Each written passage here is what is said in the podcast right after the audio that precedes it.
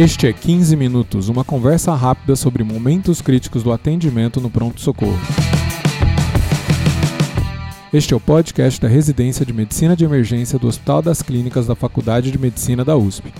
Este é o episódio 24 e é patrocinado pelo curso de Medicina de Emergência. Conheça mais no link bit.ly barra emergência USP, bit.ly barra emergência USP. Eu sou o Dr. Júlio Marchini e para o episódio de hoje está a doutora Fernanda Marchini. Doutora Fernanda Marchini é especialista em medicina legal e perícias médicas e foi preceptora da residência em medicina legal da FM USP em 2015. E ela assessora uma grande rede de hospitais. Tudo bem, doutora Fernanda?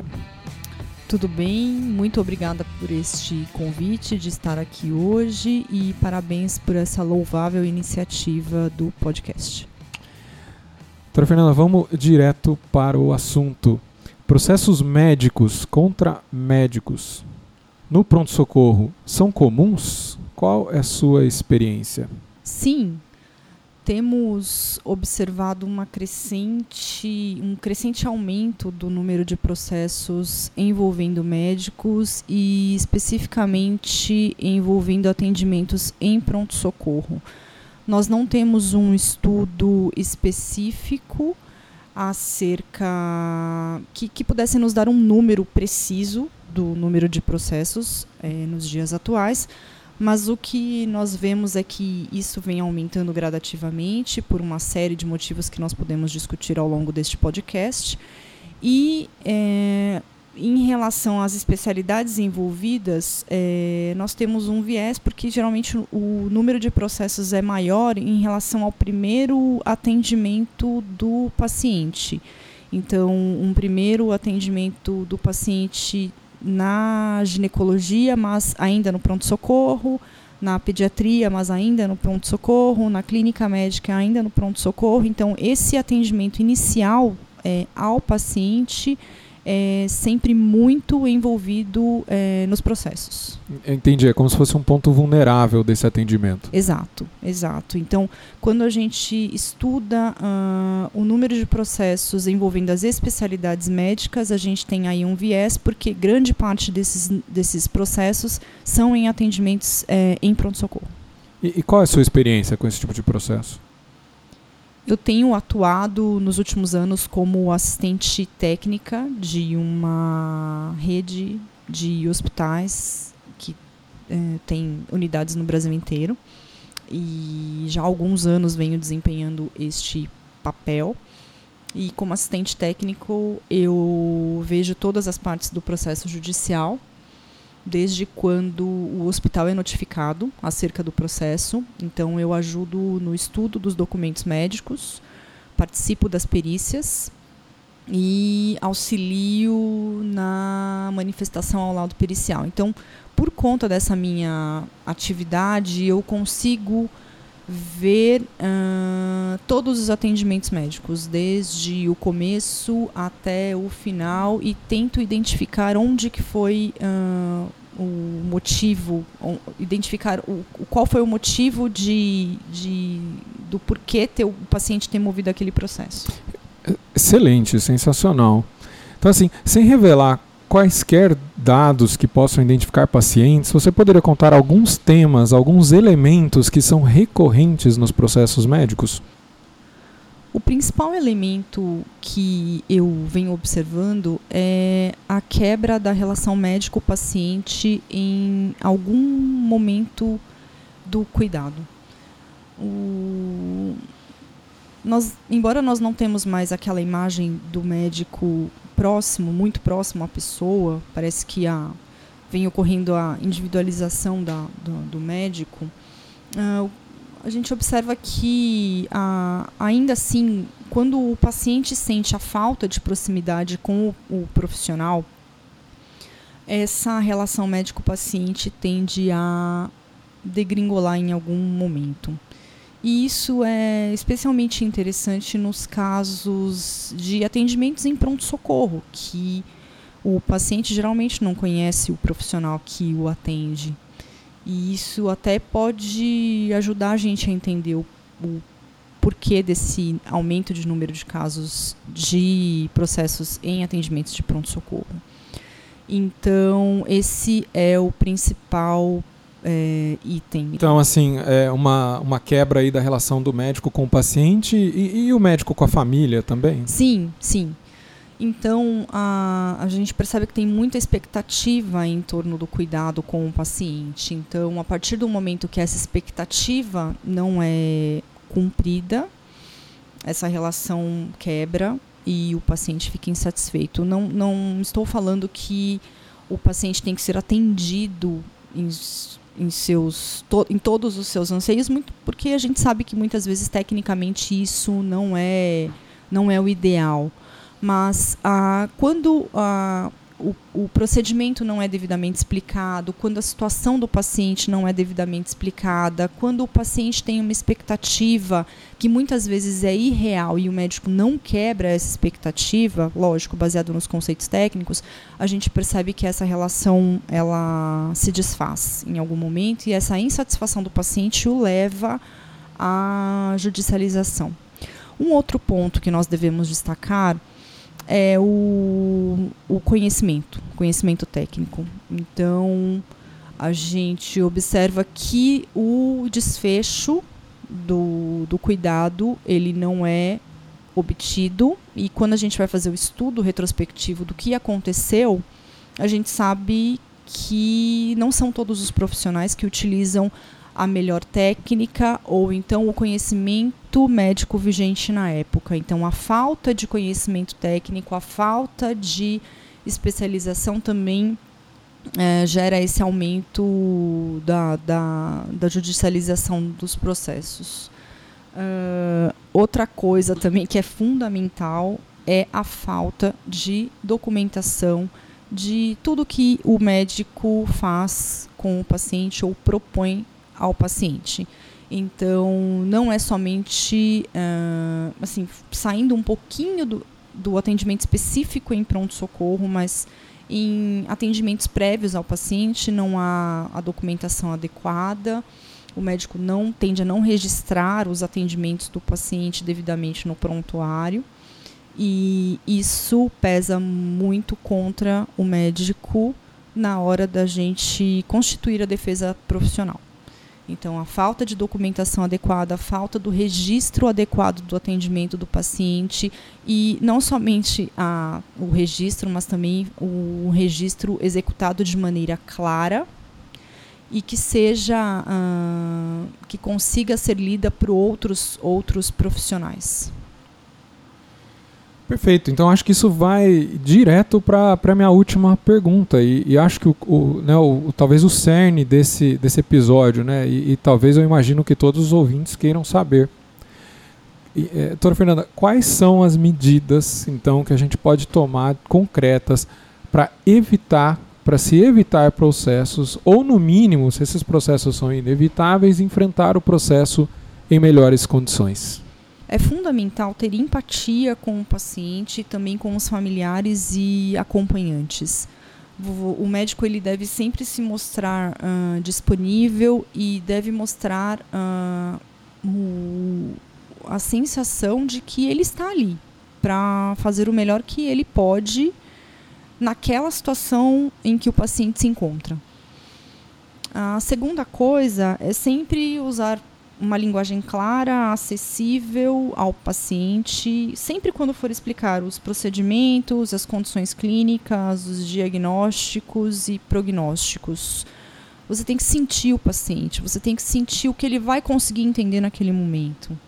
É, eventualmente você despeja uma série de conhecimentos técnicos que um paciente numa condição crítica não vai entender e não é aquilo que ele precisa receber naquela hora.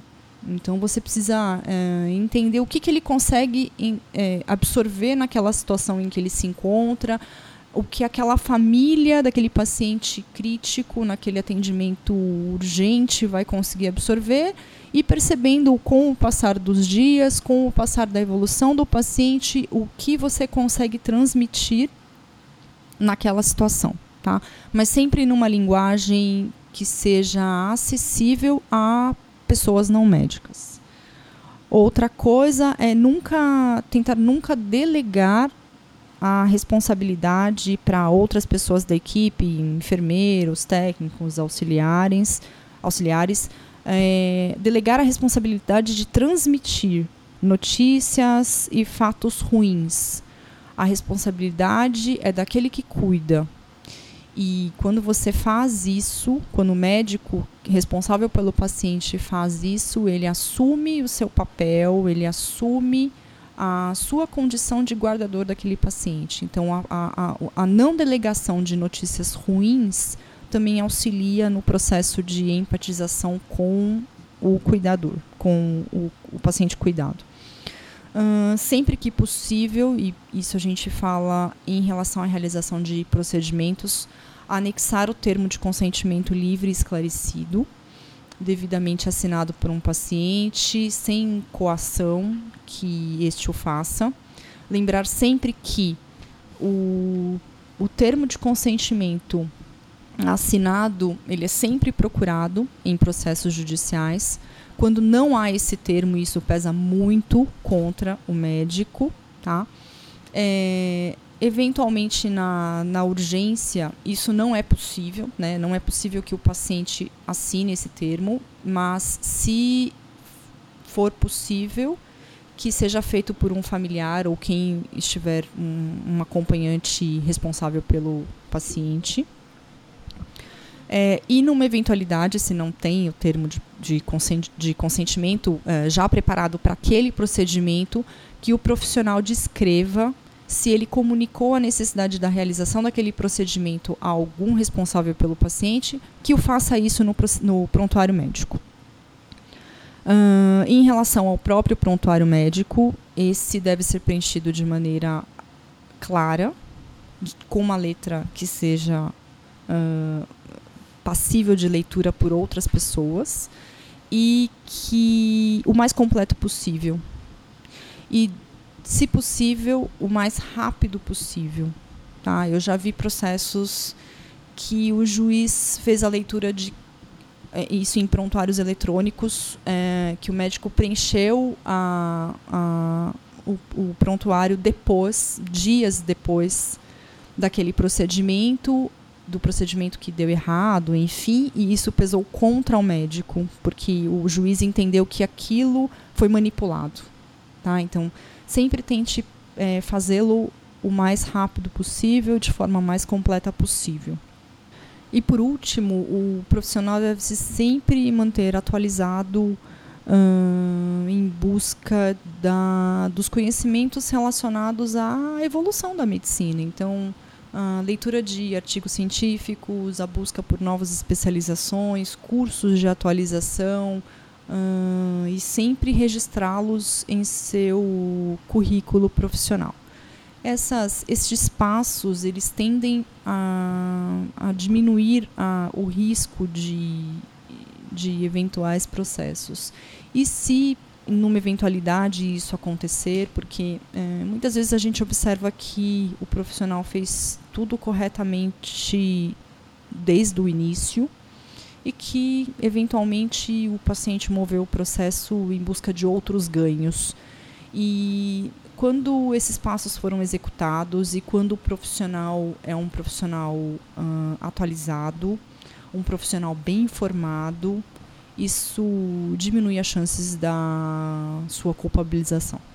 Muito bom. É, doutora Fernanda, você gostaria de fazer um, uma finalização, uma conclusão desse assunto? Sim, uh, que por conta da, do aumento da judicialização dos, dos processos envolvendo médicos, especificamente os, os médicos em atendimentos em pronto-socorro, que os nossos colegas não se deixem levar pela pela medicina defensiva, que é o aumento do, do número de solicitações de exames. Muitas vezes o médico tende a fazer a vontade do paciente, pedindo exames desnecessários, passando medicamentos uh, caros. Uh, não. A gente, o, o colega tem que se basear sempre na boa medicina é, fazendo aquilo que é necessário e o melhor para o paciente na situação em que ele se encontra. Em que, que por conta disso os colegas então não se deixem levar por isso e que não continuem praticando uma boa medicina e que se eventualmente acontecer deles serem processados, é, não se desesperem, baseiem-se sempre na, na conduta, na sua melhor conduta e que se eventualmente acontecer, busquem a, auxílio de um assistente técnico médico e auxílio no Conselho Regional de Medicina. Muito obrigado. É, eu queria fazer um convite a todos os ouvintes, né? Agora é, estamos em, é, chegando aí no, no, quinto módulo do nosso curso de emergência, que é o paciente cirúrgico na sala de emergência. Esse é um módulo presencial, nosso terceiro módulo presencial. Para quem ainda não conhece o curso, é, esse módulo será dia 13 de julho. Os temas abordados são abordagem inicial do paciente politraumatizado. A gente vai ter aula de trauma craniano, trauma torácico, trauma abdominal, fraturas e luxações e uma aula de desastres, todas essas aulas presenciais, além do hall de aulas complementares que vocês conhecem que nós fazemos. É, todas essas aulas serão dadas por excelentes profissionais, como é esperado no, né, no curso de Medicina de Emergência é, do HC FM USP. Tá? Se você quer conhecer mais sobre o curso, eu vou repetir o link aqui, é bit.ly barra emergência USP, bit.ly barra emergência USP. É, vocês podem encontrar a doutora Fernanda Marchini no LinkedIn, só buscar pelo nome dela. E se vocês quiserem entrar em contato diretamente com ela, ela autorizou aqui a divulgação do e-mail. O e-mail dela é femarchini, f m a r c h i ni@gmail.com. Tá? Eu, vocês podem me encontrar no Instagram, dr.juliomarchini, no Twitter, jfmarchini e no Facebook pelo, pelo meu nome. É, eu gostaria que, se vocês estiverem gostando é, do, desse podcast, por favor, deixem avaliações aonde você escuta, é, no, seja no SoundCloud, no iTunes, é, no Spotify ou no Stitcher. E muito obrigado a todos e até o próximo episódio.